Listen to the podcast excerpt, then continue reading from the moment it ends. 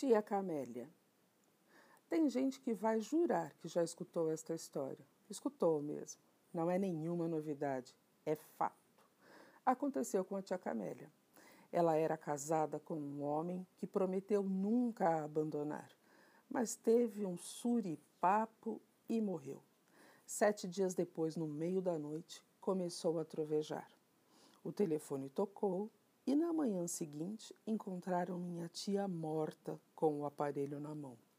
Uma corrente elétrica passara pelo fio.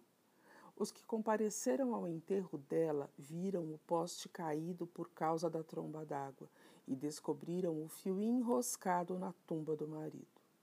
Em geral, conta a história até esse ponto, mas tem a segunda parte que é a pior. Uma filhada mocinha que levava flores observava o fio enroscado enquanto os adultos comentavam sobre o provável ou improvável telefonema do defunto. De repente, a jovem gritou: Mãe, o fio está cantando para mim! Todo mundo se calou e, no meio do maior silêncio, quem estava lá ouviu: Vem, jardineira, vem, meu amor. Não fique triste, que este mundo é todo teu.